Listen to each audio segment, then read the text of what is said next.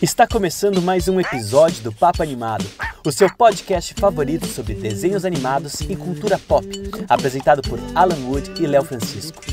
Não deixem de nos seguir em nossas redes sociais e principalmente nosso Instagram, arroba Papo Animado.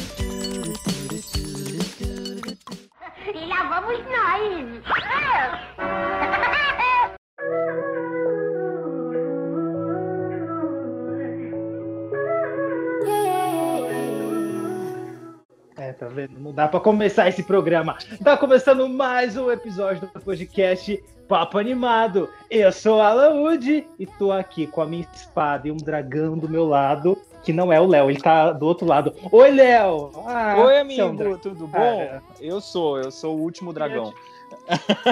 É, então a gente tá. Então, como diria Gil, estamos tamo lascado, tamo Vocês lascado. Se depender de mim para poder salvar o mundo, estamos ferrados.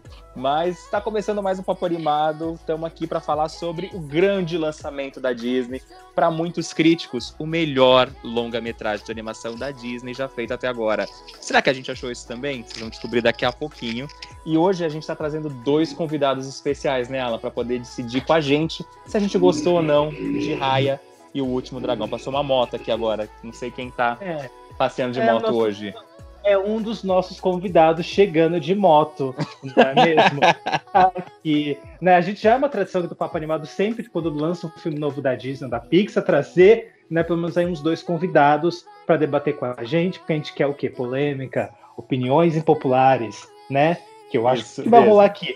Nosso primeiro convidado que vocês já conhecem, né? Ele que já vem com um copo d'água, porque ele sabe que a gente não oferece. Paulo Gratão, do Orelhas e Tiaras.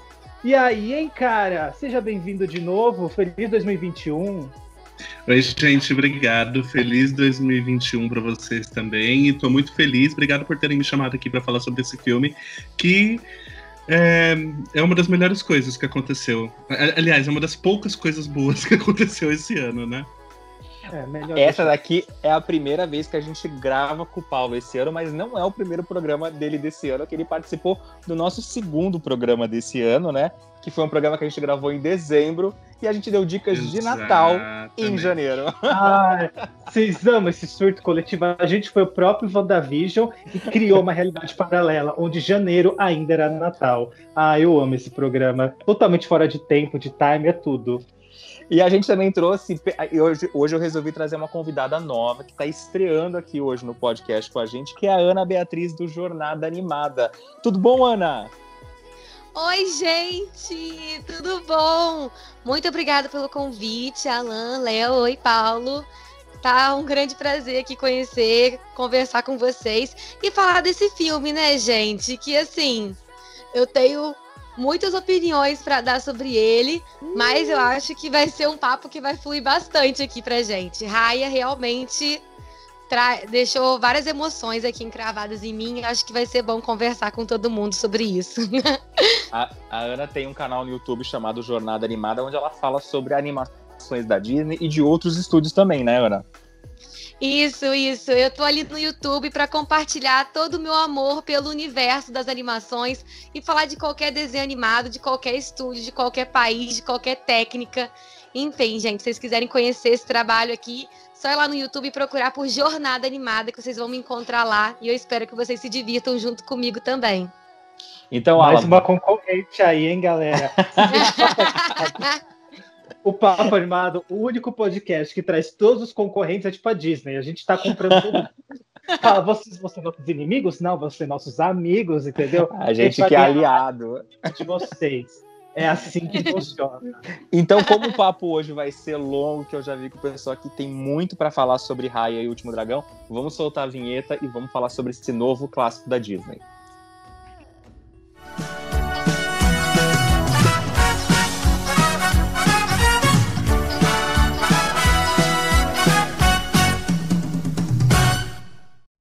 Ah, vocês amaram a vinheta? Eu, como sempre, odiei. Vamos então falar sobre Raya e o Último Dragão, esse filme que estreou aí na última sexta-feira, dia 5, mundialmente, no Mas... Disney Plus e alguns cinemas. Inclusive, já vamos. Assim, esse filme já chega cheio de polêmica.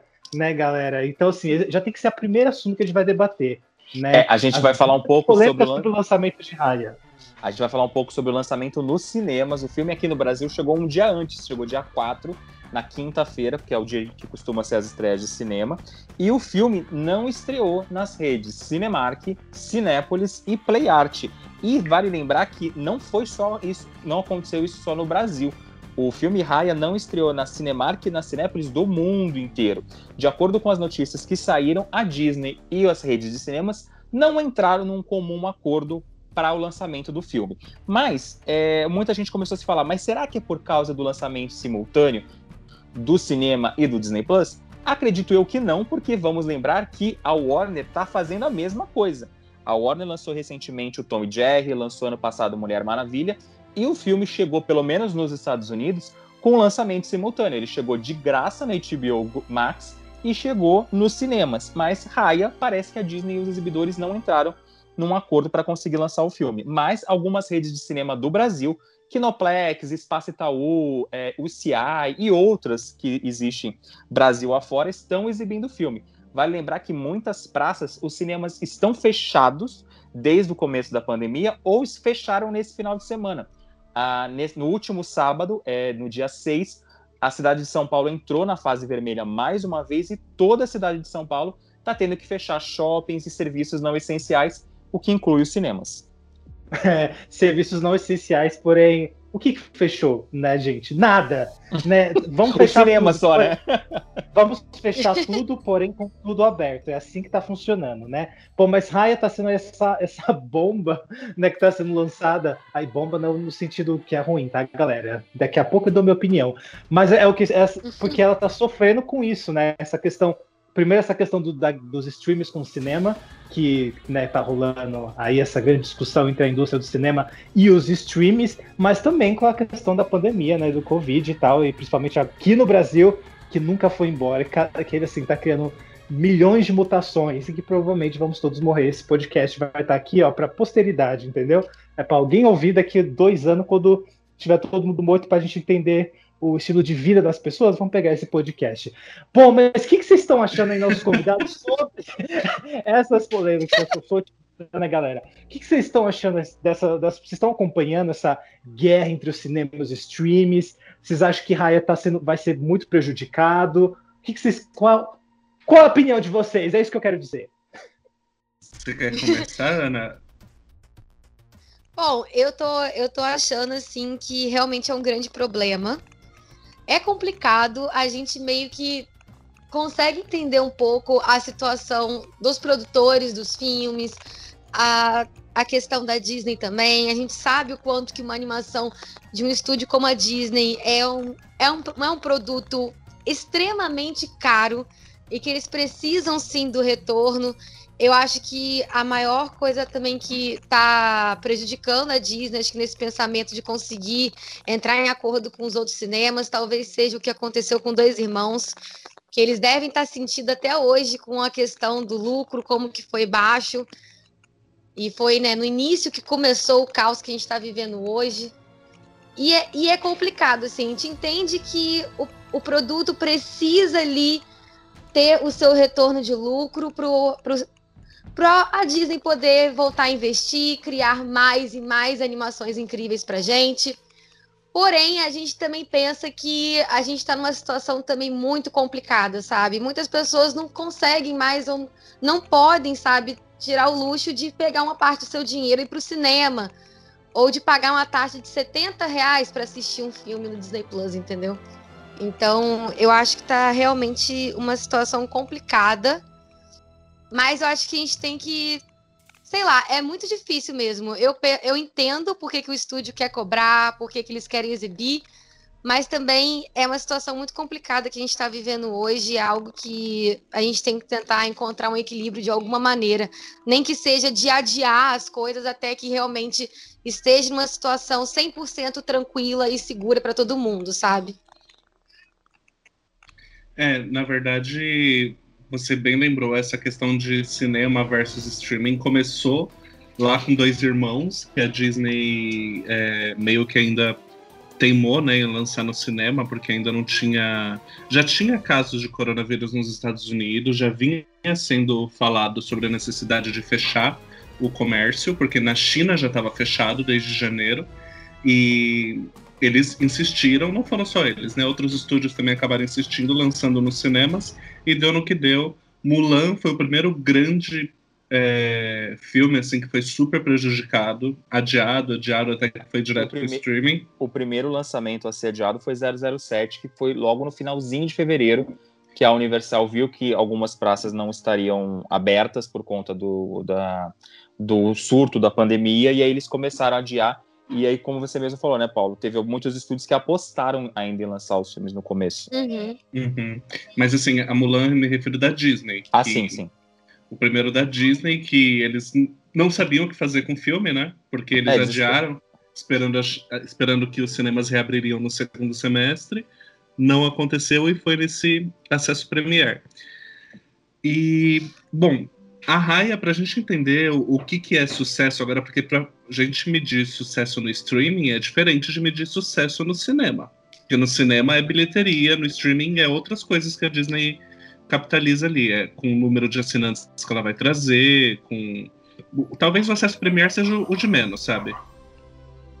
É, seja mais mesmo com o número de assinantes, o número de receita recorrente que eles trazem. No balanço da uhum. Disney do ano passado, o streaming ganhou uma importância muito grande, né? Acho que vocês viram isso quando teve aquela apresentação.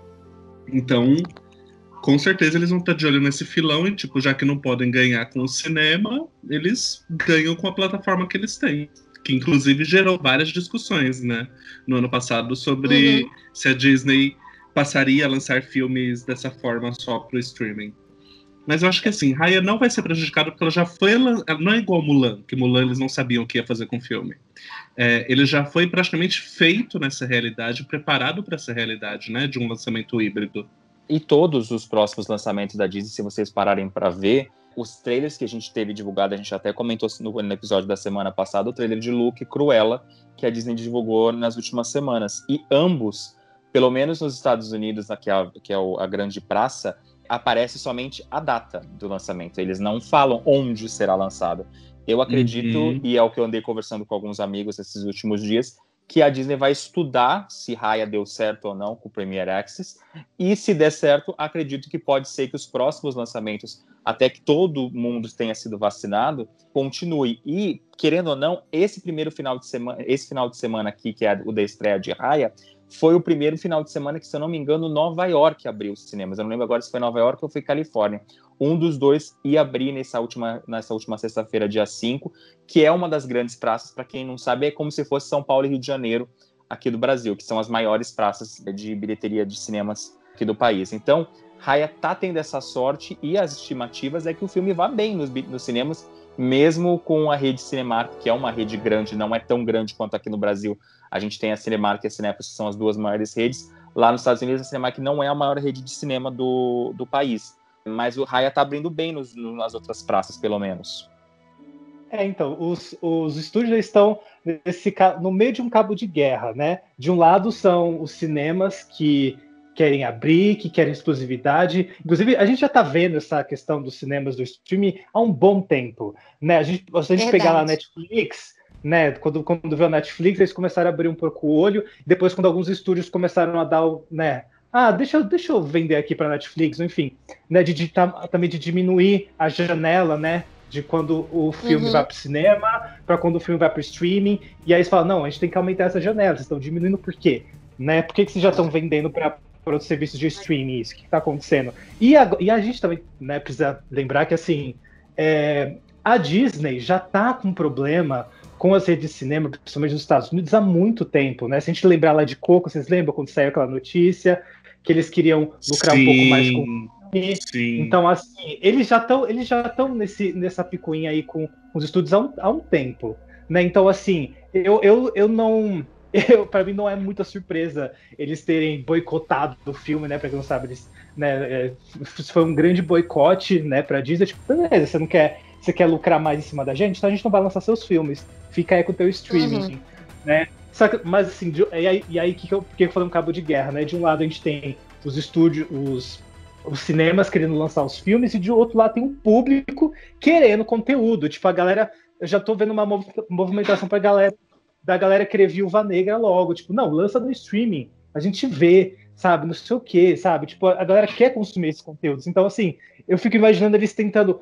Tá, como é que a gente agrada o público, mas também não perde a galera do cinema? Será que a gente realmente investe no stream? Porque a Disney teve uma abertura muito boa no streaming, tipo, eles alcançaram o público que eles queriam alcançar em quatro anos, eles alcançaram em um, e aí eles ficaram, tipo, porra, bombou demais, de uma forma que eles não esperavam. E aí, tipo, eu fico imaginando eles, e agora o que a gente faz? A gente libera os filmes? Mas e os cinemas, como é que ficam? Né? E tem uma pandemia que não vai embora tão cedo, gente. Eu não sou uhum. otimista, tá? Tão uhum. cedo a gente tem cinema, sabe? Infelizmente. É péssimo é, dizer isso. Mas e Viúva Negra, Viúva Negra, eu acho que é uma carta que eles estão guardando ainda na manga para ter um grande lançamento quando houver um retorno, né? Sim, é. e pelo eu fato acho que, a vai Disney... ser o grande teste. E a Disney já tem produto para fã da Marvel no Disney Plus. É um filme que eles não precisam queimar agora jogando num hum. lançamento híbrido, porque a gente sabe que acredito que até nos Estados Unidos, como aqui no Brasil, o público, o grande público não vai pagar os 69 reais ou os 30 dólares lá nos Estados Unidos. O grande público Gente. ou vai consumir nos cinemas ou vai consumir de forma ilegal.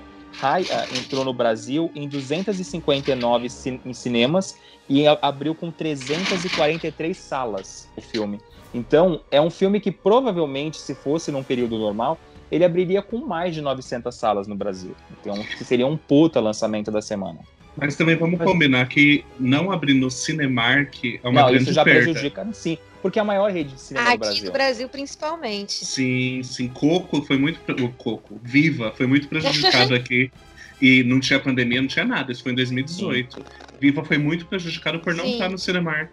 Por não estar na, nas redes mais... Que estão que em mais cidades, né? Mais, mais capilarizadas no, no país.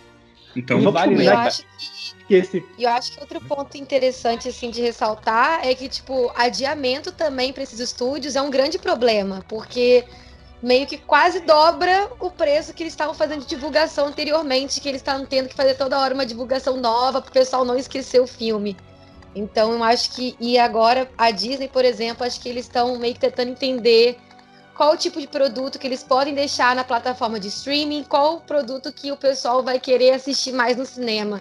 Eu acho que até mesmo a Netflix também e outras plataformas de streaming estão tentando entender um pouco isso, assim, também. Quando que, quando que eles vão conseguir estabelecer né, uma meta ou até mesmo um critério, sabe? De até quando eles acham que um filme vai para o cinema ou não. Então, eu acho que está tendo esse grande debate. Eu acho que a situação que a gente está vivendo hoje está fazendo todos os estúdios e os streams também refletirem bastante e até mesmo para o cinema também ver a importância dos streamings, sabe? Porque não, eu acho que é errado quando as pessoas chegam e querem diminuir esse tipo de plataforma, sabe? Eu acho que tudo tem seus, seus pós e seus contras, e eu acho que a gente tem só que conseguir encontrar um equilíbrio em tudo isso. Porque eu também não acredito que o cinema vai morrer, por mais que a gente não tenha acesso a ele, né? Com segurança durante um bom tempo ainda também, sabe? O, vale lembrar que agora a gente está vivendo uma fase que nos Estados Unidos eles estão vacinando muitas pessoas ao mesmo tempo, é muitas pessoas por dia. Sim. O presidente americano falou que acredita que até o final de maio todos uhum. os adultos estarão vacinados nos Estados Unidos. Com essa notícia, alguns estúdios americanos começaram já a mexer de novo no calendário. O que eu acredito que com esse mês aqui de março devem voltar a abrir as, as, os cinemas de Nova York e Califórnia, que são as grandes praças que estavam fechadas desde o começo da pandemia, os estúdios já começaram a se movimentar. A, a Paramount já anunciou que o Lugar Silencioso 2, que tinha estava para maio, foi para setembro, volta agora de novo para maio, e a Sony anunciou que Pedro Coelho 2, que estava para junho, ele vai ver para maio. Então tem alguns estúdios já puxando estreias é, nos cinemas americanos, e outros estúdios já estão jogando para frente. Ontem mesmo saiu a informação que a Universal só vai lançar Minions 2 em julho de 2022. Eles vão segurar Verdade. por mais um ano o filme dos Minions. Eu acho que o cinema mudou e, é o que eu estava conversando com algumas pessoas. Eu acredito que nem no ano que vem vai ter filme fazendo um milhão de bilheteria. Por quê? Porque as pessoas estão acostumadas com o streaming, as pessoas podem não se sentir seguras em voltar tão cedo para dentro das salas de cinema a gente vai ter um novo mundo quando a gente tiver vacinado. E uma crise econômica gigantesca, né, amigo? Sim. Também. Sim, que nem todo mundo Eu vai ter grana que pra é poder assistir questão. vários filmes. Aqui no Brasil a galera tá cagando, meu filho. Se abrir hoje e falar, a galera vai. Tá, a gente sabe como é que tá sendo feito no Brasil. A gente, né, a gente tá falando aqui as praias lá dos Estados Unidos ou de outros países, mas a gente tem que pensar que aqui no Brasil, meu filho, esse negócio vai longe ainda. Vai estar Sim. o mundo inteiro é, caminhando para uma recuperação e a gente se afundando cada vez mais.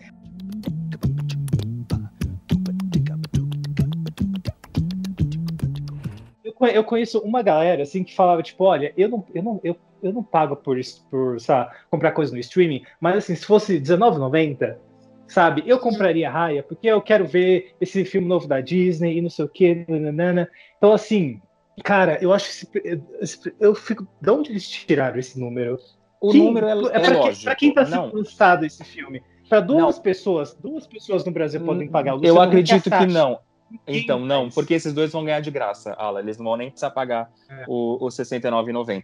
Mas a conta, pelo menos pelo que eu acompanho nos Estados Unidos, é simples. Os 69,90 são o que o que seria mais barato do que você comprar quatro ingressos da sessão mais barata de que você for pagando Exatamente. inteiro os quatro ingressos, que é para a mãe, para o pai e para os dois filhos irem assistir. A família, eu conheço gente que tá pagando o, o, o 69,90 do Raya, o, só pra gente informar o pessoal que ainda não sabe. Raya foi lançado agora dia 5 de março e até dia 19 de março, quem quiser assistir o filme pelo Disney Plus, além de ser assinante do Disney Plus, você tem que pagar mais R$ 69,90. Se você quiser ver Raya de graça, você pode esperar até dia 23 de abril para poder assistir, que é quando o filme entra no catálogo da América Latina. Nos Estados Unidos e Europa, o filme só entra em junho. Mas é esse o a- esquema de pensamento das pessoas, é a família. Para a família seria muito mais barato você ver Raya em casa do que você gastar indo ao cinema. Se você for em três pessoas já, vai ficar muito mais caro ir ao cinema, vai ficar pagar muito mais caro do que pagar só esses 69 reais. Pelo menos foi o que eles usaram como marketing para divulgar o lançamento de Scooby ano passado na- nas plataformas digitais aqui do Brasil. Entendi a conta, mas ninguém vai fazer essa conta. Não, mas é isso que eu tô É, falando. e pessoa vai olhar 39,90 Eu- vai falar, não vou pagar. Então, não, mas eu super entendo. Por exemplo, pra mim, aqui em casa, o único que assistiria a Raia seria eu nos cinemas. Então, pra mim, não vale a pena Uhum. eu pagar 69 reais. Eu prefiro ir ao cinema. Tanto que eu fui assistir o filme no- na cabine de imprensa que a Disney fez. Mas, para uma família, é muito mais vantajoso. Tipo, eu tenho amigos, o, o próprio Paulo, a Ana, vocês pagaram ah, o, o 69,90 para assistir o filme, certo? Certo. Exatamente. E aí, mais pessoas vão assistir. Vocês gastariam mais ou menos se vocês fossem com a família, com os amigos assistir. Ah, então, e geralmente eu não assisto uma vez só no cinema, né? Então, cada vez que eu fosse ao cinema, se contar com pipoca e tudo, ia dar uns 50, 60 reais. Mas aí a gente tem que levar em consideração também que a experiência não é a mesma, né? Concordo com você. Não, mas- e, e tem que levar em consideração uma outra coisa também. Eu não sei como é que é o mercado americano para aluguel e compra de filmes online, on- é, em plataformas tipo Google, Amazon. Mas aqui no Brasil não existe essa cultura não. de. Tanto que recentemente a Sony é, Digital começou a, a tentar fazer uma, uma propaganda nas redes sociais, incentivando as pessoas que é mais fácil elas comprarem digital com preços promocionais. Se você for parar para pensar, nem todo filme que é lançado em digital chega por esse preço absurdo. Eu trabalho numa distribuidora independente, os nossos lançamentos para digital custam R$ 9,90, tem lançamento de 9, tem lançamento de 19. O de venda é um pouco mais caro, custa 39. Para quem não sabe a diferença, quando você aluga, você só tem o, você tem o período de 72 horas para ver o filme. Era como se fosse a antiga locadora, que você pegava o filme, tinha dois dias para assistir, tinha que devolver rebobinado, Sim. senão você pagava uma multa.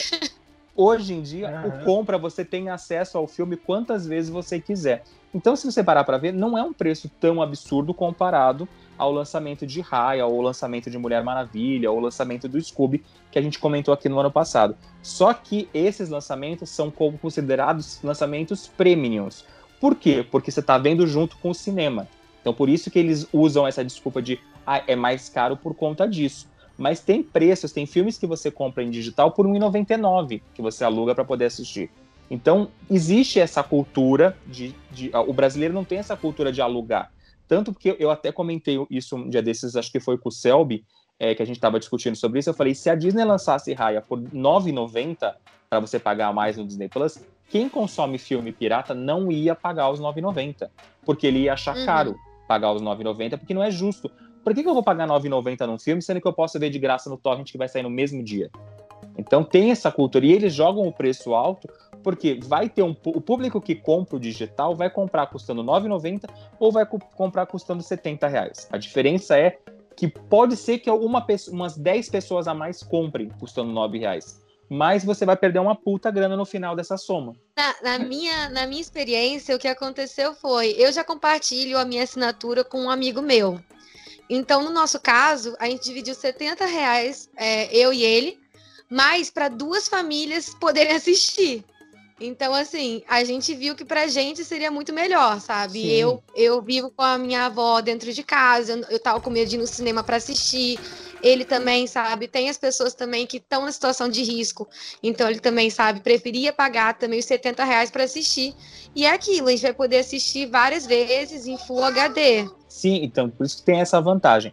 A vantagem para quem for ver ao cinema é que o filme tem traz junto também o curta-metragem Juntos Novamente, que é um novo curta da Disney. A gente não tem um curta da Disney antes de um filme desde Moana, que eles lançaram aquele filme O Cabeça Coração, o Trabalho Interno, tem do, o, na época do lançamento nos cinemas era um nome e agora no Disney Plus está outro. Esse curta é um curta muito bonitinho que é do mesmo diretor de Poças, que é aquele curta que a gente encontra na sessão do Pane Elétrica do Disney Plus. Acredito que aqui do, do pessoal só eu assisti o curta, porque eu vi nos cinemas o filme. O curta é muito bonito. Quem tiver a oportunidade de assistir, a, a, Disney até agora só divulgou uma foto de. de ele de tá adorando jogar na nossa cara que ele assistiu Maravilhoso, gente. Beijo, É, gente. Olha, gente, eu vou me retirar dessa conversa. Eu assisti no Disney Plus, eu fiquei, ué, gente, cadê o curta? Eu fiquei O sofrida. curta, Eu fiquei, o curta só deve entrar na programação do Disney, no catálogo do Disney Plus quando tiver o lançamento do Raya. Eu ia falar Moana, gente, a pessoa que tá com a cabeça longe. Com o lançamento de Raya no catálogo. Então a gente não sabe ainda se ele vai chegar em abril, quando chega o filme aqui no Brasil, ou só em junho, quando for chegar no resto do, do mundo. Mas o curto é muito bonitinho. Quem tiver a oportunidade de assistir, acho que vale muito a pena.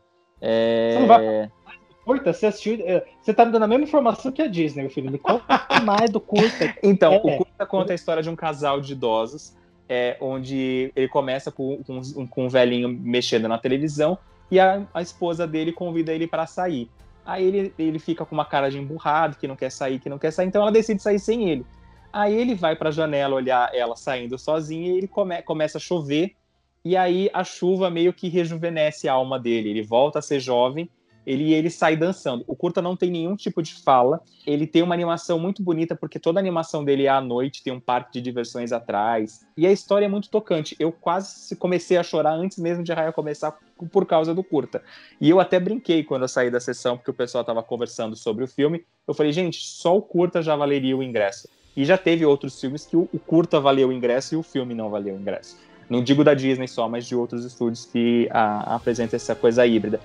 Mas é muito legal você ver que a Disney está apostando principalmente na tecnologia, porque a animação da água, a gente vê muito isso em Raya durante o filme inteiro. Ela tá linda. E no curta, ele tem essa mensagem super bonita que, tipo, você não pode deixar o seu lado jovem morrer nunca. Eu não vou falar muito, senão você acaba, eu vou acabar Puxa, entregando. Mas é muito Jovem bonitinho. ainda, Jovem ainda, jovem ainda. Amanhã velho será a, a versão animada dessa velho. música. Ah, adorei.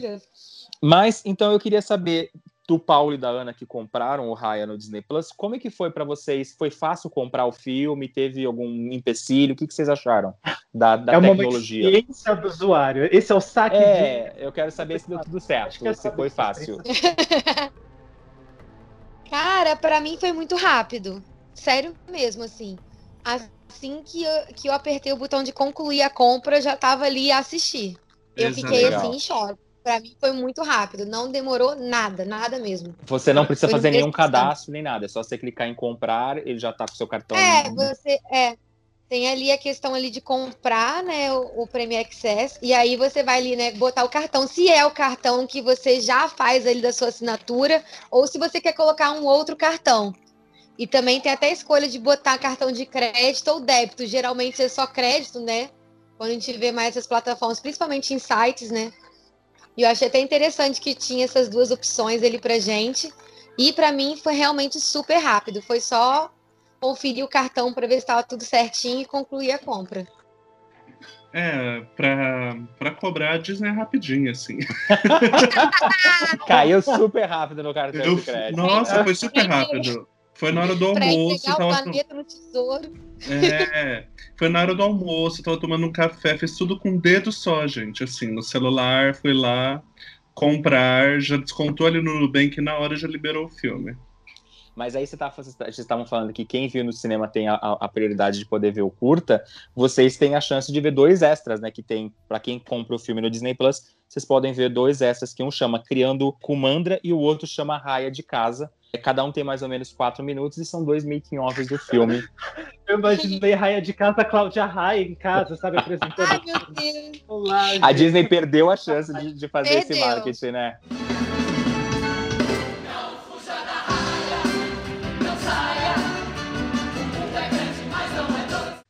Não, depois Ah, de. Depois do marketing do Tom e Jerry, que era com Tom Cavalcante, Ai, gente, com o Ratinho horroroso. falando que iam dublar.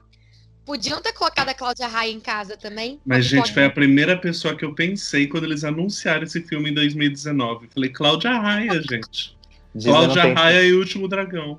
Disney não tem essa, essa sacada de coisa. Mas, gente, a gente já tá falando muito sobre o lançamento do filme. Vamos falar um pouco sobre o filme, que acho que o pessoal que tá escutando a gente quer saber o que, que a gente achou de Raya. Mas antes, vamos pro momento sinopse. Eu quero saber, para quem ainda não sabe do que se trata Raya e o Último Dragão, Alan, com você.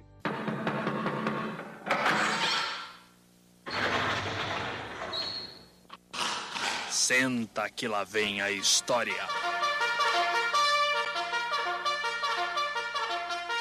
Momento sinopse.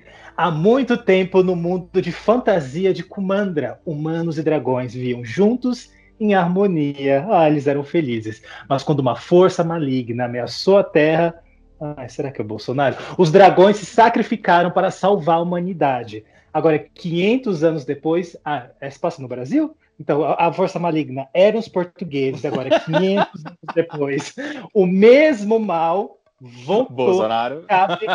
Exatamente, esse é o mesmo mal. Voltou e cabe a uma guerreira solitária, Raya, rastrear o lendário último dragão para restaurar a terra despedaçada e seu povo dividido. No entanto, a sinopse é longa, hein, galera? Segura aí. Ao longo de sua jornada, ela aprenderá. Pelo amor de Deus, nunca mais usa, essa palavra jornada. Amor de Deus, cara, tira, tira, tira do dicionário. Ela aprenderá que será necessário mais do que um dragão para salvar o mundo. Precisam de dois. Então, esse, né, é Raya, gente, que estreou aí no Disney Plus. Quem quiser pagar 70 reais, entre em contato comigo, meu filho. Me transfere que eu, que eu te passo o filme. Bom, vamos lá, vamos falar. Vamos falar sobre então, Raya, o último dragão, que nessa que vamos começar com essa questão técnica, porque eu estava pesquisando e eu fiquei chocado que tem Carlos Lopes Estrada como um dos diretores. Para quem não sabe, gente, ele é um diretor mexicano, né, que fez Blind Spot. E eu fiquei, gente, mas esse cara tá nesse filme? Que coisa! E uma coisa que eu achei muito interessante, além dele tem um Don Hall, que já fez outras coisas, que assim que a minha página do Wikipedia abrir, eu vou saber te falar. Moana, Big Hero e o Pooh são esses os filmes que ele fez, né? Venceu aí o Oscar por, por Big Hero, mas que uma coisa que eu, que eu adorei é que, assim, quando você pega o time de diretores e de roteiristas, é uma equipe muito diversa, né? Tem o Carlos, que o Carlos já já é meu amigo, vou chamar de Carlos. O Carlinhos, Carlão. é mexicano. Carlinhos. É, tem. Eu não falo Carlinhos, eu lembro do outro. Ah, tem a Adele Lin, né, também, que é uma produtora e roteirista que fez aí aquele filme que foi super famoso, Crazy Rich Asians. Maravilhoso esse filme, sabe? Que, e ela, se eu, se eu não me engano, ela é da Malásia, né? Eu ia falar malasiana, mas acho que essa palavra não existe, infelizmente. Né? Não vou ser eu que vou inventar. E também tem o Kim Nguyen, não sei como é que fala o nome dele, que é vietnamita e Sim. também tá aí na parte do roteiro. Então, assim, esse filme para mim já ganhou porque tem aí uma equipe muito diversa é, né, comandando o filme. Para mim isso já é maravilhoso. O que, que você quer comentar primeiro? As primeiras impressões, talvez? O que, que a gente Vamos. fala? Vamos, vamos falar um pouco sobre nossas primeiras impressões. Eu confesso que eu tava bem com o pé atrás com o lançamento de Raya. Primeiro que eu não tava gostando de nenhum material de trailer. Eu tava adorando os cartazes que a Disney tava divulgando do filme, mas os trailers não estava me descendo muito e eu tinha lido muita informação que o filme estava tendo problemas na sua produção. Vale lembrar que boa parte de Raya, se a gente for levar em conta que a gente viu em Frozen 2 que o filme foi feito praticamente no ano do lançamento, Raya foi feito totalmente em quarentena, tipo, eles fizeram o filme inteiro cada um na sua casa. Então, estava rolando boatos de que o filme poderia ter problemas. Tivemos a mudança da voz da dubladora de Raya, que teve uma atriz que foi anunciada na D23, depois mudaram. Eles mudaram a equipe de diretores do filme, a que foi anunciada não foi a equipe que finalizou o filme. Então, a gente vê que o filme estava com problemas, mas eu fiquei super surpreso quando assisti o filme, porque o filme eu achei tão redondinho. Ele tem um roteiro que funciona bem, ele não é cansativo. O filme tem mais de uma hora e meia, ele tem quase é, uma hora e cinquenta de duração. E mesmo ele reciclando vários elementos de filmes da Disney que a gente já está acostumado a ver, eu achei que ele conseguiu trazer uma história legal e, em certos pontos, até original, me surpreendendo positivamente. Não que o filme não tenha problemas, mas eu achei que, num geral, o filme me, me deixou bem satisfeito. E vocês? Olha, ah, eu também tava ah. com o pé atrás. Não só pela questão de mudar a voz da personagem principal, tipo assim, no final do ano passado eu falei meu pai amado, e também a questão também de ter muito diretor, passou esse filme passou na mão de muitas pessoas para ver quem quer ser realmente a equipe certa a produzir. E eu também tava, eu também tava com o pé atrás sobre isso, mas ao contrário do que vocês disseram, eu tava gostando bastante dos trailers, porque tava me vendendo alguma coisa diferente de ser um filme que conseguiria abordar mais o gênero da ação e conseguir fugir um pouco, né, do que a gente estava acostumado a ver, principalmente no formato de princesas da Disney. E eu achei muito interessante, porque para mim ele conseguiu cumprir esse papel, assim, por mais que tenha tido algumas questões, acho que mais de ritmo para mim, assim. Pelo menos acho que até às vezes do meu gosto pessoal mesmo de filme, acho que algumas horas para mim foi tudo muito corrido que podiam ter tido um pouco mais de desenvolvimento em algumas partes, mas eu acho que é um filme que realmente conseguiu se reinventar um pouco na sua fórmula que a Disney já tem, para mostrar um filme mais voltado para ação e não ter medo de ousar em cenas de luta, inclusive falando tecnicamente assim, eu nunca tinha assistido uma animação 3D, sabe, assim, principalmente da Disney, que tivesse esse desenvolvimento de cenas de luta tão bonitos, sabe? Eu achei as coreografias muito interessantes, eu gostei demais mesmo.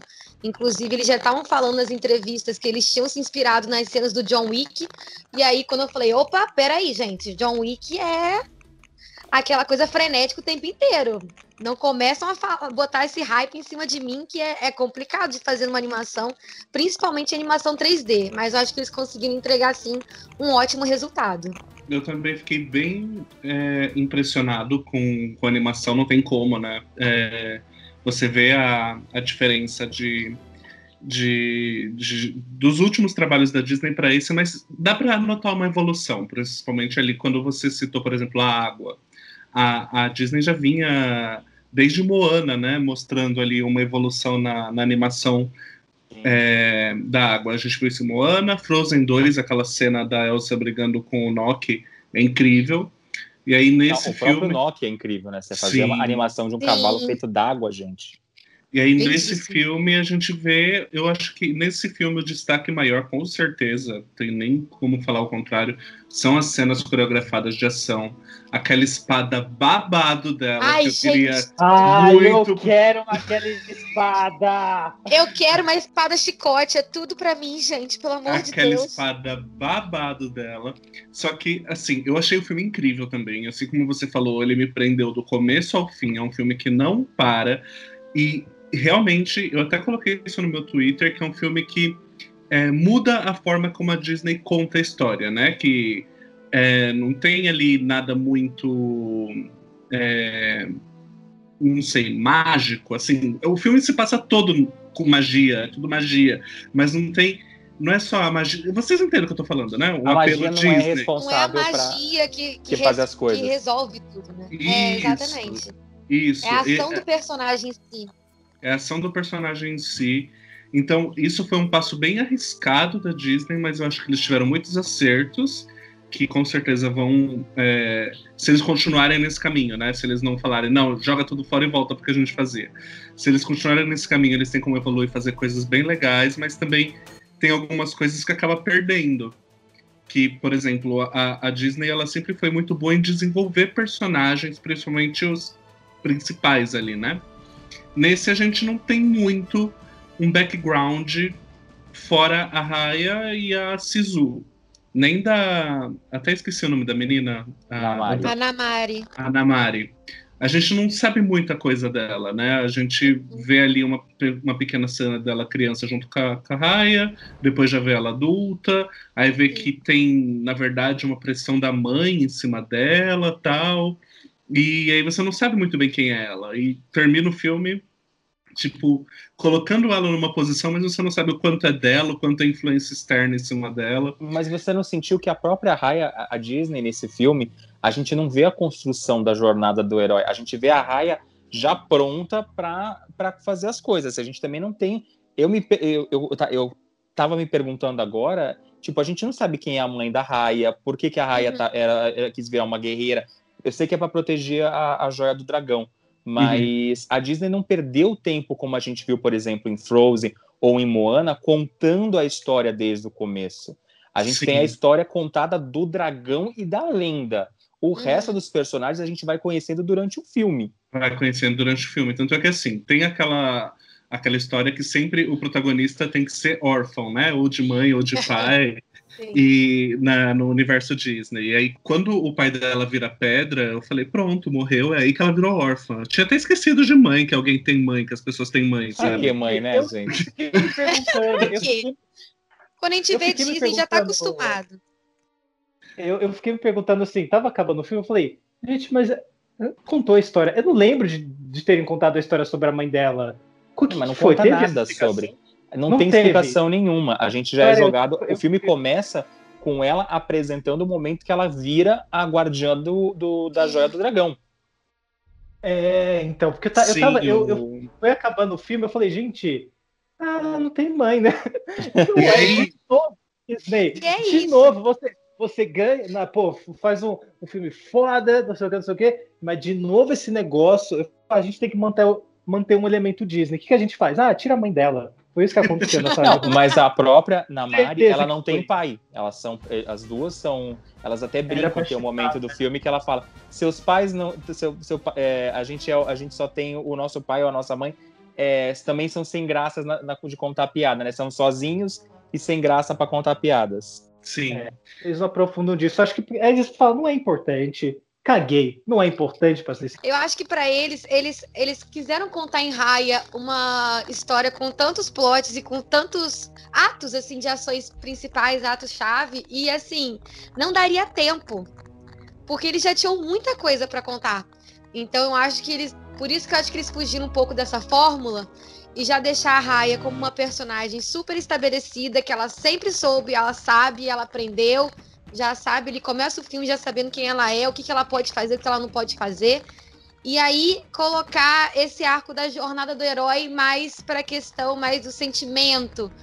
Que agora a Raya, ela já sabe quem ela é, ela já é a guerreira ali, uma líder, mas agora ela precisa evoluir uma outra coisa, que é a mensagem principal, né, do filme, né, que é de saber confiar nas pessoas, entender a importância da confiança e da esperança, sabe?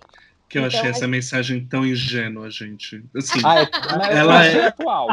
Ela é importante, ela é importante, ela é atual. Mas, amigo, eu não, não tem como. A gente traça paralelos. É, durante o filme uhum. inteiro eu fiquei tentando traçar um paralelo. O que, que esse filme está me lembrando?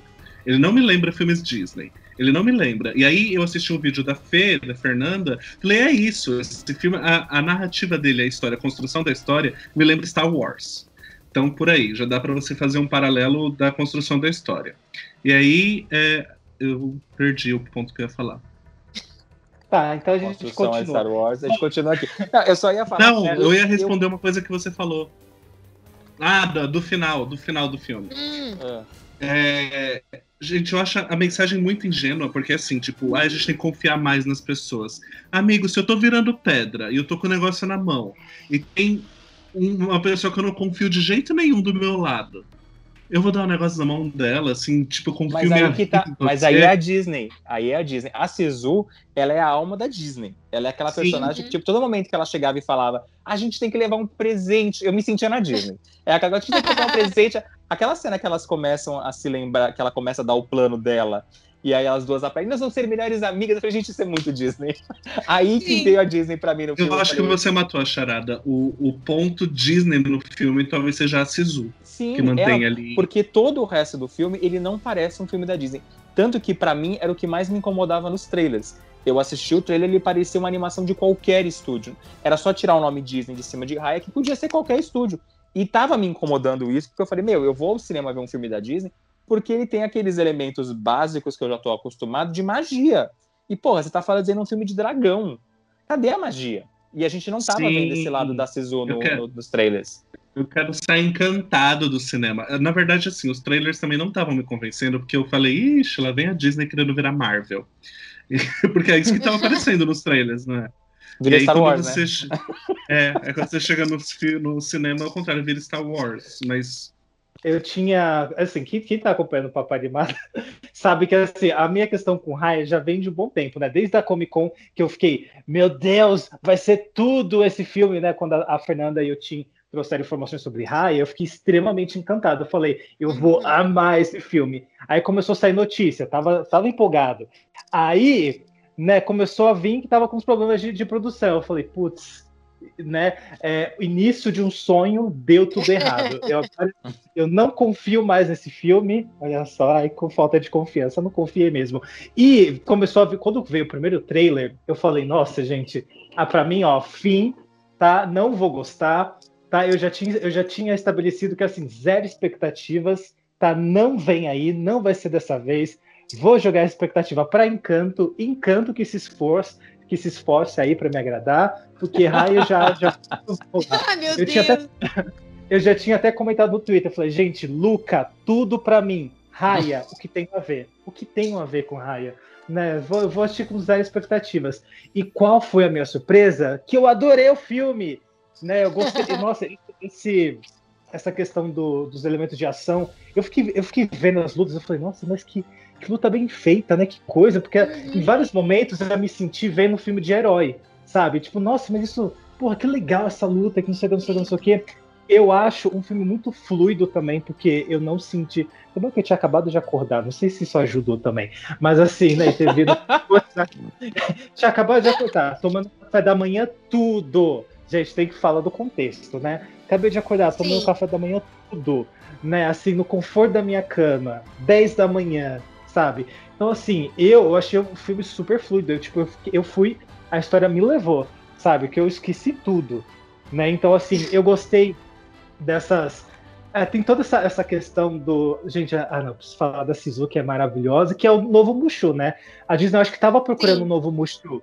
Por toda a questão da China e não sei o que, aí usa o Mushu, não usa o Mushu, né? Pô, a gente não vai poder usar no live action, o que, que a gente faz? Ah, bota nesse filme novo aí um, um dragão colorido, vai ser o novo Mushu. E é a Sisu, né? Acho que para essa geração, talvez a, a Sisu seja o Mushu deles, sabe? Eu E eu, e aí, né, a questão da Disney querendo fazer de comprar brinquedo, eu já quero uma, uma Sisu assim enorme, sabe? Para ficar enrolado no meu pescoço. Na parede, assim, voando. É, assim, sabe? Eu já quero muito isso. Mas é, o, o, o filme sim tem as suas, suas questõezinhas, né? Teve essa questão da mãe, que eu acho que eles não queriam aprofundar realmente, porque não, já tá estabelecida, já vai lá, minha filha, ó, você já superou isso na terapia, não vamos, não Uhum. vamos passar aqui, sabe? Mas tem umas questões que, tipo, não explica muito. Por exemplo, eu não entendi ainda por que eles sempre ficavam petrificados na mesma posição. Eu achei que eles iam explicar em em algum alguns momento. momentos eles não sabe? estão naquela posição. E também, isso eu também Mas isso é só no final. É só no final. Que os, os, os, os heróis que eles ficam em posições diferentes. Todo Ah, tá. filme, todos os, os outros estão. é, isso eu achei estranho. É, mas pra mim não, é, era. Eles estavam numa coisa de devoção. Você pode ver que eles estão com a mão. Uhum. E eu, eu achei Sim, muito mas- legal essa parte da mitologia, que eles tinham é, coisas pra quando viam os dragões. Porque, é, pra quem não sabe, Rai, a gente tá- também tá falando que é uma história muito inédita, principalmente pra gente, mas ela foi baseada em vários contos, lendas e culturas do Sudeste Asiático. Acho que é importante a gente saber do contexto e tal. Principalmente países como Indonésia, Tailândia, Vietnã e Camboja. Então, acho que esse grande mix, sabe, de culturas, eu acho que também isso explica porque que a gente tem aí também um elenco de diretores, de roteiristas mais diversos. Né? Acho que é para ajudar a contar essa história. Inclusive, quero muito saber E que que eles lembrar. depois de Mulan, que a gente aqui ama e, todo, e, e a galera da China, tipo, detesta, eu fico falando, tá bom, vamos ver esse filme, mas vamos ver o que, que eles têm para falar também, se eles, se eles gostam, né, para ver se tá contando a história direito, o que, que eles acham. Eu acho importante a gente também não ofender as culturas. Imagina, a gente não gosta como faz com o Brasil, né? Eu vejo Rio, eu fico puto, entendeu? Eu vejo Rio, eu fico puto. Então, assim, é, eu acho que é importante depois a gente ver, né? Mas, assim, pelo menos pelos críticos, os críticos amaram, né? 95% de aprovação no Rotten Tomatoes, né? Eu queria levantar um ponto para a gente conversar um pouco sobre os personagens do filme. Agora a gente falar um pouco menos, da, sair da trama para os personagens. A, a, Ana falou alguma coisa de princesas. Esse, nesses últimos anos, a palavra princesa vem sendo meio que usada como as, os personagens meio que se sentem ofendidos. A Moana, quando é uhum. chamada pelo Maui de princesa, ela não sou princesa. Aí ele fala: É, você tem um bichinho bonitinho, você é princesa.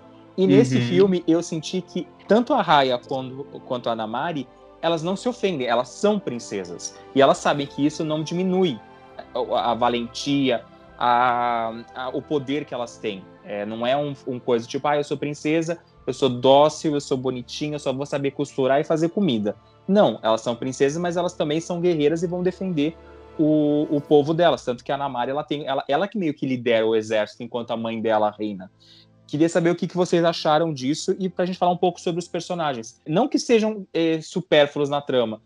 Eu acho que esse é um grande ponto positivo do filme, é que todos os coadjuvantes acabam tendo um certo, uma certa importância. Eu, eu tava odiando aquele bebezinho e aqueles macacos no trailer, mas para mim no filme eles ah, funcionaram não. melhor. Entendeu? E eu senti que faltou um personagem legal, masculino, que funcionasse bem na trama. Não que ele precisasse ser o protagonista, mas que ele tivesse uma presença marcante eu provavelmente daqui a alguns, daqui a alguns meses eu só vou lembrar da Raia da Namari nesse filme e da Dragão Sisu. Ai, meu, eu não sei se seria com um personagem masculino, não. Eu, eu, acho que o filme se resolveria muito bem só se só tivesse personagens femininas, mas eu acho que faltou um aprofundamento, faltou. É uma coisa que eu já vi você, inclusive, falando, Léo, que a gente sai do cinema quando vai assistir um filme da Disney sabendo o nome dos personagens, já, tipo, é, ligado neles de alguma Sim. forma, né? Nesse filme você não se liga em muitos personagens. Você viu, eu nem lembrava o nome da Namari. Tipo, não, eu lembrava se... que eu anotei aqui na lição de casa. Falei, ela, ela é importante, a gente vai comentar dela. Eu preciso saber o nome dela. Então, porque assim, de fato, as personagens mais cativantes são a Raya e são a, a Sisu. Daqui a algum tempo a gente vai conversar, eu vou falar ah, aquele bebê da Raya. Ou é, aquela. Macaquinhos. É, a gente não, não, não grava nome. É tipo, na Rapunzel, o Pascal não fala uma palavra o filme inteiro, eu lembro o nome dele até hoje. Não, e vamos. Então, não, o, e... filme, o filme ele tem essa trajetória bem mágico de Oz, né? Cada lugar que ela passa, ela, pe... ela, eu falo, ela, ela pega, alguém. ela, ela vai pescando as pessoas. Porque assim, faz, faz sentido, Sim. porque o filme também fala sobre essa união, né? Porque existe esse país chamado Kumandra, que foi dividido, né, depois ali do, do, do, da guerra lá, não sei o quê, e aí cada lugar que ela passa é, de, é, é, uma, é um representante daquele povo, então é, faz sentido isso na trama, tipo, ah, realmente, olha só, como cada um aqui veio de um lugar diferente e a gente está junto aqui, juntos pelo mesmo propósito e tal. Então, dessa narrativa... E funciona bem no final da confiança, que todos têm Sim, que confiar um ao outro. Não faz, é ela confiando numa amiga dela é. do, do, do faz, fa, é, faz sentido que isso aconteça. Porém, realmente fa faltou aquela, aquela tipo, nossa, eu me identifiquei mais com esse personagem ou mais com aquele, sabe? Quando você pega, sei lá, uma pequena sereia, que tem ali o Sebastião, o linguado. Uhum. Então, sabe, você, você pega, você entende os personagens, você quer, por exemplo, você quer ter todos. Toy Story, que tem 35 milhões de brinquedos. Você sai, você quer, você quer os 35, sabe? Você quer colecionar todos. Eu acho que faltou essa questão em Raya mesmo, que a gente está acostumado com a Disney de ser apaixonado por todos os personagens e querer o Funko de todos, e você sai tipo, ah, eu quero uma Raya e, que, eu, eu quero a Sisu, porque ela é colorida, ela é, ela, é, ela é legal e ela é bacana, e vai ser isso. E, e os outros ficam ali, meio perdidos, até pegarem um, um macaquinho, não precisa dos três. Um, um tá bom. pra falar, mas, mas, eu, mas eu também, eu, se bem que não, né? Porque eu vou colocar aquele macaco, as pessoas vão falar, de onde é esse filme? Esse filme é. qual que é? Hein, Você nem sabe? vai lembrar de qual filme que é, menino. Eu consigo imaginar eu colocando isso no meu quarto e alguém perguntando: e esse, e esse, e esse macaco é da Parmalat? Da onde É do que é?" Tarzan? É do Tarzan? É, é, eu, eu entendo, realmente ficou faltando isso, né? Esse, esse elemento. Mas eu, eu acho que é, é- é meio que natural, né? Quando, quando você quer sei lá, tentar inovar, ou tentar fazer alguma coisa meio que diferente, tipo. Porque eu acho esse filme extremamente maduro, sabe? Eu acho, tipo, Sim. eu vejo uma Não é pra criança, gente. É, eu a gente vejo- Exatamente. Eu vejo uma progressão da Disney, tipo, caramba, essa história é muito legal, esse desenvolvimento é muito legal, sabe? Tipo, eu vejo isso. E aí eu acho que no meio do caminho algumas coisas vão se perdendo mesmo, sabe? E aí é- são coisas que a gente estava acostumado que será que ou será que eles vão fazer igual, né? Eles costumam o quê? Lançar um filme, um filme com personagem feminina, né? Que seria para o público feminino, e um, um personagem masculino. Será que eles vão também variar nisso? Ah, a gente tem Raya, que é- é- tem essa, essa pegada diferente, mas Encanto, eu já acho que vai ser esse filme que a gente vai se apaixonar por todos os personagens, sabe? Porque parece uma estrutura mais clássica. Então eu acho que essa é uma aposta da Disney. Tipo, vamos ver se essa tipo de narrativa dá certo. Vamos ver o que, que a gente sai ganhando com isso, sabe? Eu, E eu esse- consigo ver como ta- talvez até o ponto de virada da Disney, sabe? A, a desenvolver outras coisas. Raya é o primeiro filme não sequência da Disney há um tempinho já, né? Faz O cinco último- anos que a gente não tem. O último foi Moana. Então, o último foi Moana, gente, em 2016. Então, de lá pra cá, eles estavam trabalhando só em sequências. Raya tá apontando para um futuro mesmo, né? Tá abrindo uma nova década da Disney também, essa década 2020 agora. E assim, já dá pra gente notar alguns avanços de Frozen 2 pra, pra Raya. E eu, tenho- eu consigo Uhum. imaginar a Jennifer Lee reunindo a equipe falando: olha, gente, eu acho que chegaram muitos feedbacks nela falando: olha, você enfiou um monte de coisa em Frozen 2, não desenrolou nada, não desenvolveu nada, ninguém entendeu nada daquele filme. Aí ela falou: olha, gente, então Raya a gente vai ter que fazer diferente. Vamos pegar uma história simples, mas vamos contá-la muito bem contada.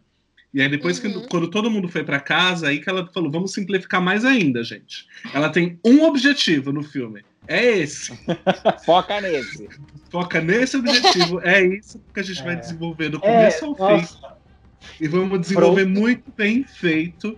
E assim, tipo, eles fizeram aquela dinâmica RPG de entrando em várias terras, que é a coisa Star Wars mesmo, que Uhum. eu acho que funcionou A super bem. apresentação até, né, dos lugares, né? Do, do nada aparece, né, o nome do lugar, garra, coluna. Me lembrou Sim. muito Capitão América, Sim. Guerra Civil, gente. Aham, também.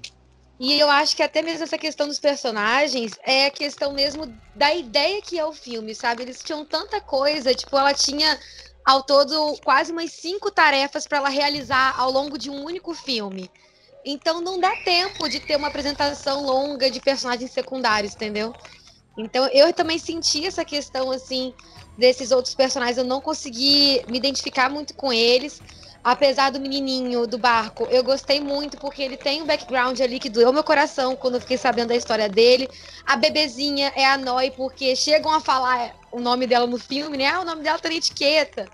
Mas aquele grandão realmente assim foi algo que passou meio que batido pra mim, tanto que é um momento que nem mostram como que eles pegaram a joia daquele lugar. Que quando passou aquilo ali no filme eu fiquei, ué. Mas pera, a joia tava com ele? Não, é, a, jo- Ah, é, é, a, a joia meio que surge no final, né? Que a gente É, vê que cada reino consegue pegar logo no começo um pedaço da joia, que ela cagadamente se parte em cinco, achei super pontual, assim, justo. Uhum. Isso daí, nenhum reino se ficou sem, sem pedra. Mas, mas a gente meio que vai vendo. E eu acho que eles aceleram um pouco. A gente vê um pouco mais de, de história dos primeiros personagens que vão aparecendo. Eu até acho um pouco longo demais aquele segmento que eles estão na, naquele mundo do bebezinho, que eu não lembro agora o nome de onde que é lá. Mas eu É, acho que o filme, garra, eu acho, eu acho que o filme tem um ritmo bom. Eu acho que ele em nenhum momento ele cai de um jeito que você Uhum. fala, ai meu Deus, eu vou ter que assistir mais um pedaço agora. Sim, Uhum. ele ele é muito frenético até. São, muito, são muitos lugares que ela tem que estar. Tipo, acabou um, pá, já tá em outro lugar, sabe? E já, e já encara de frente qual que é o desafio que ela tem que concluir, sabe? Eu Mas acho que, no final das contas, o né? filme é muito voltado nisso, assim. Eles têm aquela mensagem principal, e aquela mensagem principal tá relacionada principalmente com a- como que a Raya lida com as outras pessoas à volta dela. Uhum. Então, acho que foi por isso que os outros personagens foram, não foram tão desenvolvidos, sabe? Como a gente está acostumado a assistir. Porque era realmente uma relação íntima da Raya com a mensagem do filme. E aí, Um respondendo uma pergunta que você fez, Léo, sobre o lance de eles baterem de novo na tecla de princesa, Isso eu mas ia perguntar colocar de novo que vocês não responderam. o lance de Sorry. co- colocar um lance de princesa. Mas eu não esqueci a pergunta, eu estava aqui Ai, com ela que engatilhada. Aquele lance de colocar uma princesa mais guerreira, mais tipo. eu Já me veio a Xena na cabeça. É, eu, eu acho que isso é pura e simplesmente não é querendo. Ai, a gente vai agora humanizar as princesas. Amigo, é a manutenção da linha princesas. A Disney tem que vender. E aí, pra Não, vender, eles têm que Mas é que Olha, me eu- incomoda que muito o fato, por exemplo. deixar a de- princesa mais real. Não, mas é nem é por causa disso. Se você parar pra pensar, nos últimos filmes da Disney, Frozen, Moana, parece que a palavra princesa é mal vista. E Pra você é meio que um- como uma ofensa pra, pra, pra menina. Mas é a linha que mais vende produto da Disney, que mais gera lucro pra Disney, esse tipo de franquia da- do, do próprio estúdio. Então eu acho que é meio que. Eu achei que chegaram no ponto certo. De tipo, você não tá falando mal usando o termo princesa, e a personagem também não se sente ofendida de ser É uma princesa. porque desde a da Encantada, a Disney tava, tipo, rindo de si mesma, né? Ela entrou na, na vibe de vamos rir de nós, do que nós construímos, vamos, vamos nós fazer as piadas para que as pessoas riam. É, deem risada. E aí eles é, fizeram com a, com a Encantada, já rindo do conceito de princesa. Depois teve lá a Rapunzel subvertendo também o lance de princesa. Teve a, o Frozen e Moana. E aí eles devem ter percebido, né? Não, a gente tem que é, ressignificar o lance de princesa, porque é uma linha que vende. Uhum, Eu acho que Eu, foi um total um processo de significação. Uhum. Uhum. Eu, eu adorei, assim, como que elas, elas realmente sabem, tipo assim, não, realmente, eu sou uma princesa e não tem nada de pejorativo nisso, entendeu? Pelo contrário, significa que eu sou uma pessoa que tem uma puta responsabilidade de liderar um povo, sabe? Que eu tenho muitas responsabilidades e que eu tenho que ter várias coisas para fazer, sabe? Não, e que não seja uma coisa ruim, não significa que eu sou uma pessoa indefesa, sabe? Ela pode ser guerreira e também pode ser uma princesa. Isso eu achei muito bom mesmo, porque era algo que eu ficava, eu ficava triste até, com- até como uma pessoa que cresceu idolatrando várias princesas da Disney, sabe? E aí vendo os últimos assim, como que era tão pouco mencionado e quando era citado, como aconteceu em Moana, a pessoa, a personagem rejeita aquilo. Eu fiquei, mas poxa, mas era, mas são tipo, faz parte das pessoas que eu sempre gostava de assistir. Por que, que a Disney tá fazendo isso, sabe? E, e era aquilo, assim, a gente tem sim que entender e evoluir as personagens femininas. Porém, também, sabe, eu acho que a gente não pode, que nem se falou, né? É uma linha também. Querendo ou não, vende pra caramba. E eu achei muito legal eles estarem conseguindo realmente ressignificar esse termo de princesa e mostrar que há lados a mais, sabe? Não só colocar como a imagem que já é datada, sabe? Da pessoa super inocente, indefesa, que precisa sempre de ajuda de um macho para ajudar. E isso que eu acho incrível. E eu fiquei muito feliz quando teve a cena em Raia que não só ela quanto a Namari também eles estão super de bem com a vida quando chamam ela de princesas, sabe? Eu achei Uhum. isso realmente muito importante. Sim, E a autoridade delas nunca é questionada, sabe? A gente tem Sim. alguns filmes que dá, dá uma forçadinha de tipo, ah, você não é mulher, não pode fazer isso. Não, já tá estabelecido nesse universo que, tipo, é de igual para igual e já era, sabe? Nunca ninguém Aham. questiona sobre a força da Raya ou das outros personagens, sabe? É ali, elas são tratadas como qualquer outra pessoa, sabe? Isso é muito legal também. Já tá estabelecido, a gente não vai mais questionar sobre isso. É naturalizar isso mesmo, né? Porque eu acho que isso Exatamente. tem ajudar a entrar na cabeça das pessoas quando você naturaliza. Ah, é ali, a gente tá tratando, tá ali, sabe? Já tá implícito e explícito o que, que é, sabe? Isso é muito legal também. eu acho que eles estão é, ressignificando em mais aspectos também, né? Não só colocando a princesa forte, a princesa guerreira, mas a própria forma de contar uma história. Tipo, a princesa pode estar em qualquer lugar, a princesa não precisa ser um musical.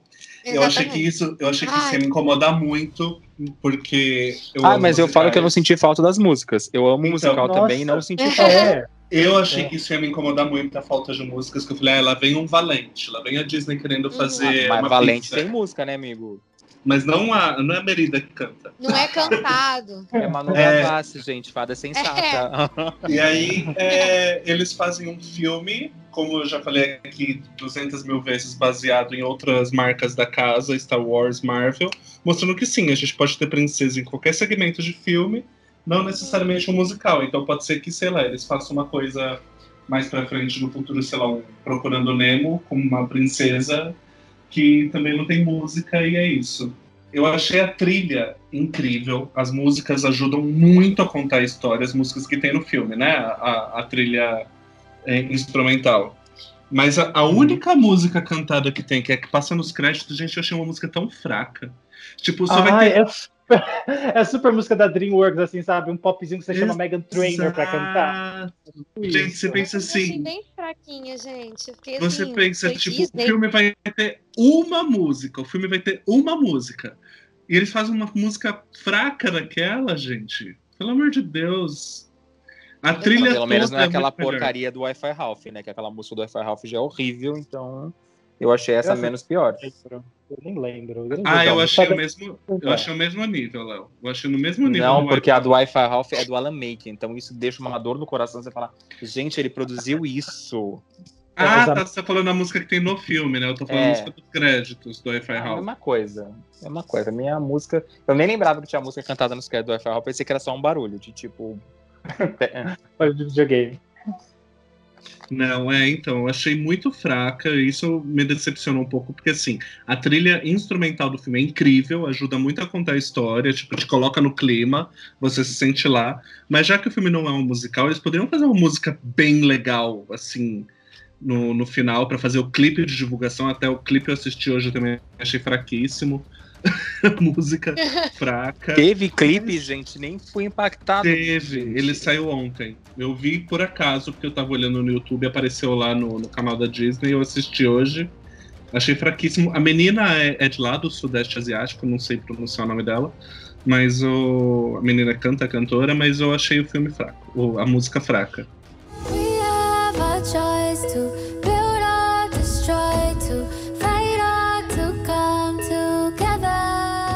A Dana Paola fez a voz dela no, no espanhol. Ah, Que então. eu não entendi nada porque a Disney Brasil divulgou isso aqui como se fosse uma novidade. A gente não vai ter acesso à versão espanhol e a Disney divulgando loucamente isso. A gente quase não tem acesso à versão original, né? Porque aqui eu vou reclamar também, porque eu reclamei no Twitter. A Disney Brasil colocou legenda só com, a- com descrição, gente. Ah, isso é o erro, gente. O pior é que a legenda tá pronta porque eles precisam entregar a legenda bonitinha pros cinemas. O- Os cinemas eles recebem tanto a versão dublada quanto legendada. E aí eles escolhem qual vão exibir. E aí no for um Disney desenho. Plus. no É a Disney cagada. Plus, eles não colocam. No Soul também tá assim. Aí você tá assistindo o filme Sim. e aparece uma descrição do nada: música etérea. Música de suspense falar. subindo. É muito útil pra quem não ouve. Agora, pra quem ouve, aquilo atrapalha a experiência, né? Uhum. Ah, eu já nem ligo. Mas quero saber, gente, vamos concluir que já passamos de uma hora podcast. É, eu quero saber de vocês o que, que vocês. A conclusão final. O que, que vocês mais gostaram do filme? Ou Vamos dizer assim, um ponto positivo, um ponto negativo de cada um de vocês. Não sei se também, porque minhas expectativas estavam super baixas, né, elas não existiam, na verdade, eram inexistentes. Mas eu estou apaixonado pelo filme, né? Eu adorei, eu adorei me aventurar juntamente com Raya nessa grande jornada, né, fenotipicamente de outros eh, lugar.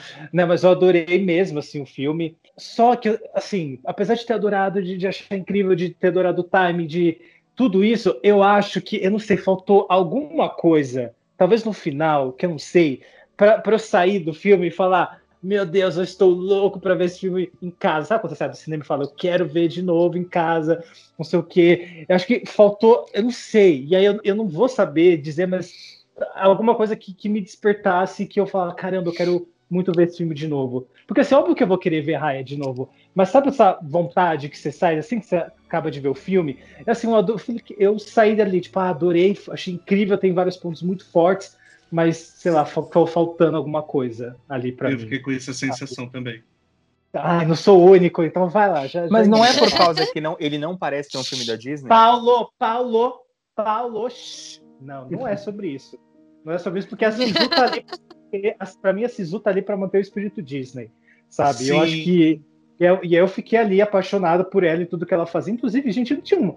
Não ia ter um rolê que ela ia ficar como velhinha, sabe? Eu acho que eles mudaram tudo nesse filme, né? Porque quando nas mulheres sinopses ela ia ser uma velhinha, né? Então, E aí eu eu, fico, eu também cadê? tinha achado que ela ia ser uma velhinha, mas não, é tipo uma, uma mulher de meia idade com cabelo colorido. Eu acho que Eu talvez. acho que talvez. é que as ofendeu as ter- mulheres né, dessa idade que pintam o cabelo. Mas não, na verdade, assim, não foi divulgado oficialmente que ela teria uma forma humana que viraria uma velhinha. Eu, foi assim, a galera que foi pra D23 viu as imagens e falou, e a gente replicou, porque era a informação que a gente tinha. Então, eu, eu acho que, como ela tem o cabelo branco e colorido, a gente acabou identificando que ela era uma velhinha, mas não era. Foi um, um ruído na comunicação. Eu acho que ficou faltando, assim, eu fiquei com aquele sentimento de que faltou alguma coisa, porque assim, gente, a mensagem do filme é vamos confiar uns nos outros, estamos todos juntos, blá blá blá. E aí no final, ah, ok, estamos todos juntos, e é isso. As pessoas não têm diferenças, as pessoas não têm nada, não tinha nada ali para ser resolvido. Eu acho que faltou alguma coisa assim. A mensagem, ela é linda, ela é necessária para esse momento que a gente vive, mas ela não deixou de ser superficial. Então, eu acho que o filme ele é tecnicamente lindo, as coreografias de luta são perfeitas. Eu já falei no início, eu falo de novo, eu quero aquela espada para dar close. Eu achei a trilha instrumental maravilhosa. Eu achei um filme muito bom. Foi, como eu falei, uma das coisas assim que me surpreenderam em 2021 positivamente, porque até agora eu só tenho tido surpresas ruins nesse ano. E esse filme me surpreendeu positivamente. É, foi acima do que eu estava esperando. Mas tem problemas, né? Eu vou assistir de novo e talvez encontre outros problemas, como aconteceu com o Soul. Mas o saldo, por enquanto, é positivo. Eu realmente adorei o filme. Eu gostei muito de assistir. Eu tive que assistir ele duas vezes, pra ser bem sincera, assim. Eu acho que na primeira vez eu assisti de madrugada praticamente. E eu tava achando que o ritmo tava muito acelerado. Eu falei, não, gente, calma, pera, pera, pera. Eu, a gente precisa de um tempo pra desenvolver esse personagem, o, o personagem X, o Y. Só que a mensagem, pra mim, ela era muito bonita, assim. Eu sei que vocês estão achando que foi superficial, mas assim, eu me emocionei, eu chorei, e realmente é algo muito, muito importante que a gente precisa ter nesse momento, há anos, há décadas, sabe? Desde sempre. É uma mensagem muito importante que eu acho muito legal de estar passando isso para as novas gerações, da importância da união, de confiar nos outros e saber que a gente só vai ter paz mesmo quando todo mundo estiver em acordo, sabe? Então, eu acho essa mensagem muito impactante e a forma que foi acontecendo no filme, o que acontece com a Cis, eu fiquei, meu Deus do céu, eu, eu aplaudi, assim, eu falei, caramba, eles tiveram coragem de mostrar a cena de um personagem levando uma flechada, sabe? Tipo, eu fiquei, caraca, que forte isso, sabe? Literalmente mostra, e é algo que a Disney não tá habituada a mostrar. Então eu tô achando que cada vez mais eles estão querendo se arriscar e, e sair um pouco assim da caixinha deles e querer mostrar mais coisas e tentar desenvolver gêneros de maneiras diferentes, que nem eu falei no início do podcast. É um filme muito bem é, feito para quem gosta de filme de ação. As coreografias são maravilhosas, a técnica, principalmente dos cenários, que eu acho que trouxe uma riqueza assim da Ásia, de algo que pelo menos assim era algo que eu não conseguia encontrar em muitos produtos audiovisuais. Assim, eu achei que cada lugar realmente tinha um visual muito diferente um do outro e que realmente agregavam ali para a cena e ficava uma fotografia belíssima também. Mas é, é aquilo, assim. E aí, quando eu fui assistindo a segunda vez, eu entendi a proposta de que era ser mais um filme de ação e que estava saindo um pouco da caixinha do que era a jornada do herói para os filmes da Disney, principalmente dos filmes de princesa. E aí eu fui entendendo, fui digerindo aquele ritmo muito frenético. E aí eu acabei gostando muito assim do filme. Eu, eu consegui chorar facilmente em dois momentos ali. Por mais que tenha esses problemas assim, principalmente com os personagens secundários, mas assim, eu realmente gostei demais porque a gente tem uma personagem muito forte que é a Raya e tem outra princesa muito forte que é a Namari, que pra mim assim, não vale a pena Disney se você só colocar na sua coleção a Raya como princesa. Eu preciso ter a Namari também, entendeu? Tem que ter a bonequinha da Namari, tem que ter mochila da Namari, camiseta da Namari, tem que ter tudo, entendeu?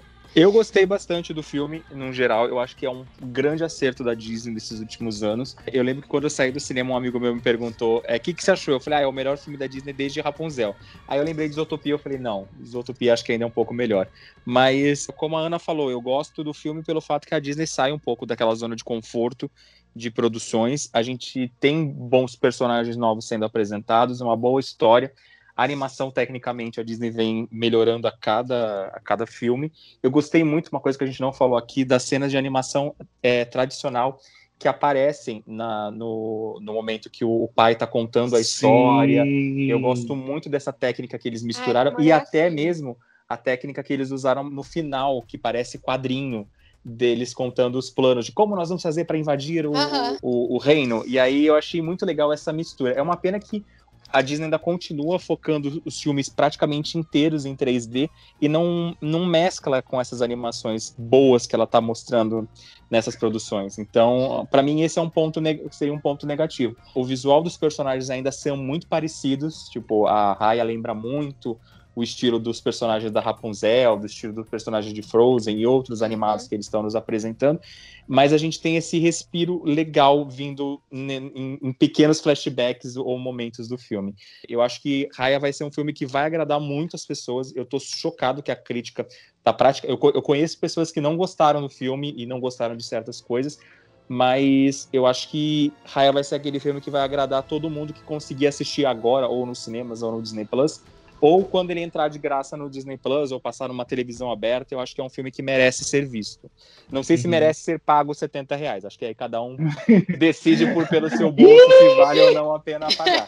Mas eu acho que é uma, uma boa produção e eu acho que num, num, num geral, ele tá com muito mais pontos positivos do que pontos negativos. Eu fiquei bem surpreso ah, quando eu terminei de assistir. E uma última pergunta: vocês chipam as duas? Eu ia perguntar a isso. E a Namari?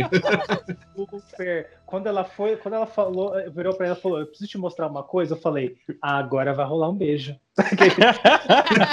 é um beijo adolescente ali, olha só. Né? Eu tipo super. Eu acho que as, dias- as duas deviam, deviam ficar juntas e ser felizes. É isso eu acho. Junta os reinos, né? Já- já juntou o reino, já- já todos. Ah, gente, eu precisava, eu precisava abrir essa aba muito porque me veio na cabeça e eu precisava falar sobre isso. Afinal, o poder da Sisu era juntar todos os poderes, né? Que eles não, eles, eles não amarraram com uma frase, mas era isso, né? Porque ah, ela não tinha poder nenhum. E aí os irmãos da, deu poder pra ela. Pra mim, o poder dela era ter juntado todos os poderes. Será que era isso mesmo? Ou eu tô doido? Vocês lembram dessa trama que ela não conseguia. que ela falou que não tinha poder nenhum, que, ela- que o poder dela era tipo nadar. Eu falei, não, ela não é o Phelps. Cara, você não é o Phelps. Pode ser seu superpoder. Sabe? Eu fiquei tipo, ah, deve ser juntar tudo, então, né? Já que cada, cada peça que ela pegava, ela ganhava aquele poder. Eu falei, ah, talvez seja o poder da união. Uhum. Poder da É. empatia. Talvez esse. Ela até fala, né, que ela se sente mais forte, ela se sentiu muito forte, como ela nunca sentiu antes, né, quando ela sentiu a confiança neles, né? Então, talvez naquele momento soltou um poder que nem ela mesma acreditava que ela teria, sabe? Pode E ser, talvez pode seja ser. o que, o que faltava pra concluir a joia de fato, sabe? É, que foi- tava outra ponta que ficou ali. Eles abriram uma Uhum. porta e não fecharam. Mas enfim, são essas coisas, mas realmente o filme é bem redondinho. Então, gente, a nossa dica da semana é Raia, tá, galera? Assistam, comprem, lá, façam as coisas, né? Cada um sabe da sua realidade. Mas assim, confiram. De qualquer forma, quando eu entrar em abril, vai estar de graça no Disney Plus. A partir do o dia Disney Plus. 23 de abril, ele tá disponível no catálogo do Disney Plus para todo mundo poder sim. assistir sem precisar pagar. eu quero o mesmo boca a boca que teve com Soul, sabe? Porque Soul é um filme que se fez no boca a boca, né? Eu vi gente falando, gente, eu preciso assinar Disney Plus porque estão falando desse filme. Então eu quero o mesmo boca a boca de Soul pra Raya, porque ela merece esse boca a boca, Uhum. sabe? Porque é muito bom, filme muito redondinho. Bom, é isso. Estamos, a gente já passou do tempo mais do que devia, não é mesmo? Então, a gente já quer aqui agradecer aos nossos convidados por participar desse papo com E... gente. E esse, gente, é momento para vocês pedirem biscoito. Se tiver 15 redes sociais, passe 14, porque eu não tô aqui para ouvir todas, tá bom? Então, Vocês têm assim, um minuto para pedir seu biscoito, gente, e agradecer, É. para poder ser chamado de novo. Se não chamar, eu me ofereço mesmo. Então, gente, eu espero que vocês tenham gostado da minha participação aqui hoje. Eu adorei fazer essa conversa com vocês, foi muito maravilhoso.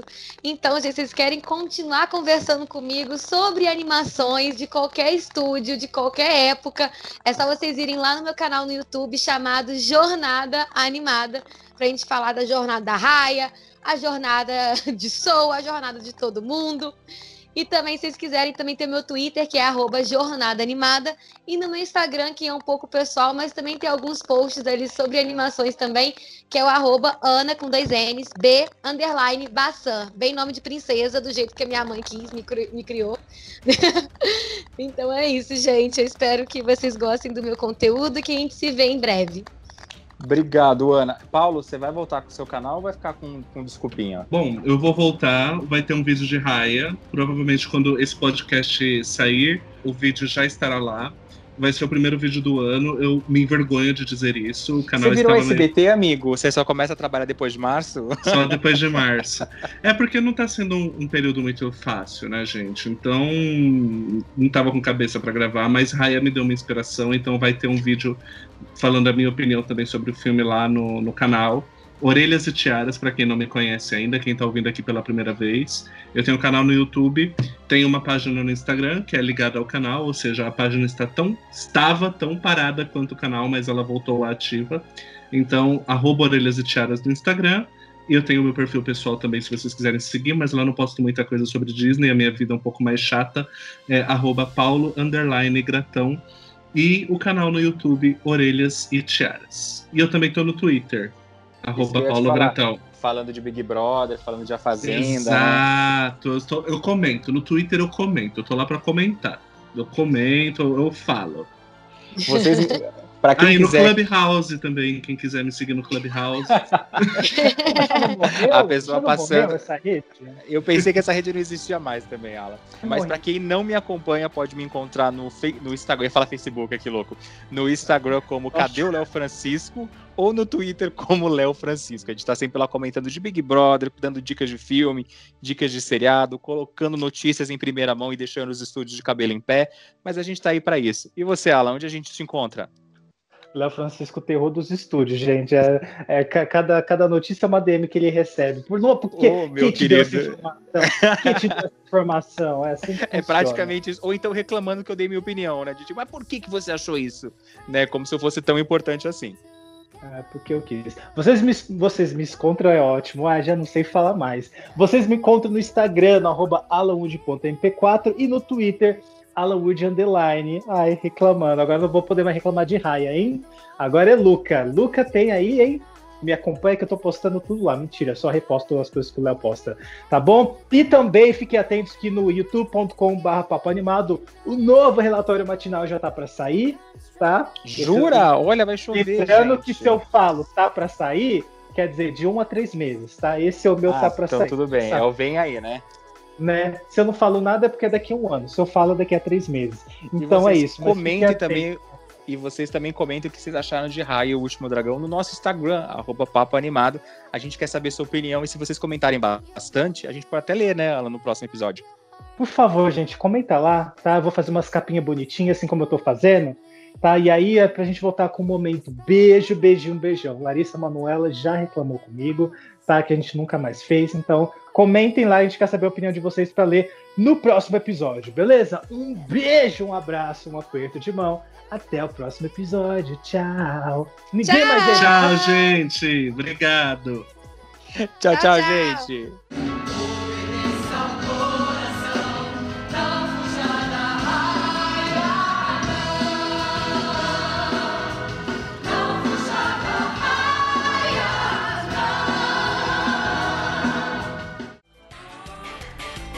Você ouviu o Papo Animado, o podcast mais animado do Brasil, com seus amigos Léo Francisco e Alan Wood.